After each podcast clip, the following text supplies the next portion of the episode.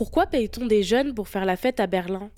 Merci d'avoir posé la question. En France, le Pass Culture permet aux jeunes de 15 à 18 ans de découvrir l'offre culturelle de leur région grâce à un crédit de 300 euros. Ils peuvent la dépenser dans des cinémas, des salles de spectacle, des musées, en achetant des livres, des places de concert, des abonnements numériques, etc.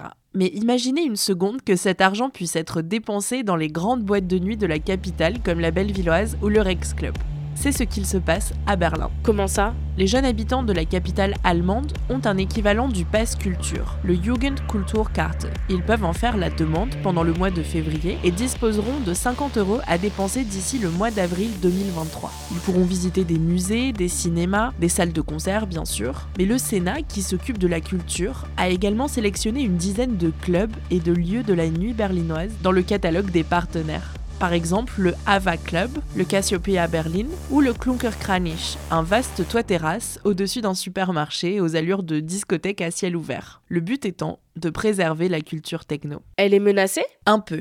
Les boîtes de nuit berlinoises peinent à retrouver leur rythme après la crise du Covid-19. En plus, la gentrification dans la capitale allemande, un phénomène qui date d'avant la pandémie, menace également cette culture underground. La pandémie a entraîné des pertes financières très importantes dans une industrie qui réalise peu de marge. Les clubs ont tenté tant bien que mal de se maintenir à flot en transformant les boîtes en galeries ou en espaces d'exposition. Mais le ralentissement de l'activité des clubs est aussi une menace économique pour la plus pauvre qu'une grande partie de l'Allemagne. Selon l'organisme Club Commission, l'industrie de la nuit et de la techno avait attiré 3 millions de touristes étrangers à Berlin en 2018, qui avait injecté 1,5 milliard d'euros dans l'économie de la ville. Et puis c'est aussi une menace culturelle. La culture techno est indissociable de l'histoire de Berlin. Les autorités travaillent déjà à la préserver. La mythique boîte Le Berghain, ainsi que d'autres clubs, sont classés comme lieux culturels au même titre que les musées, les opéras et autres institutions. Plusieurs patrons de boîtes se mobilisent également pour faire reconnaître la culture techno de Berlin au patrimoine immatériel de l'UNESCO.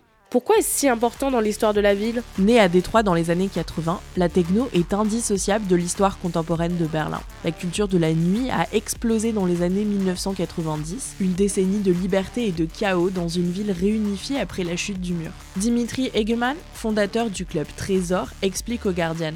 Après la chute du mur de Berlin, la techno a transformé la ville de Berlin. Les jeunes de l'Est l'aimaient, les jeunes de l'Ouest l'aimaient, ils étaient liés par elle. La techno est associée au vent d'euphorie qui soufflait sur la ville à l'époque. D'anciens bâtiments soviétiques désaffectés sont devenus les lieux de rencontre privilégiés de la jeunesse underground, comme le Berghain, qui était une centrale électrique. La culture underground de l'époque est devenue le symbole de Berlin à l'international. Voilà pourquoi on paye les jeunes pour faire la fête à Berlin.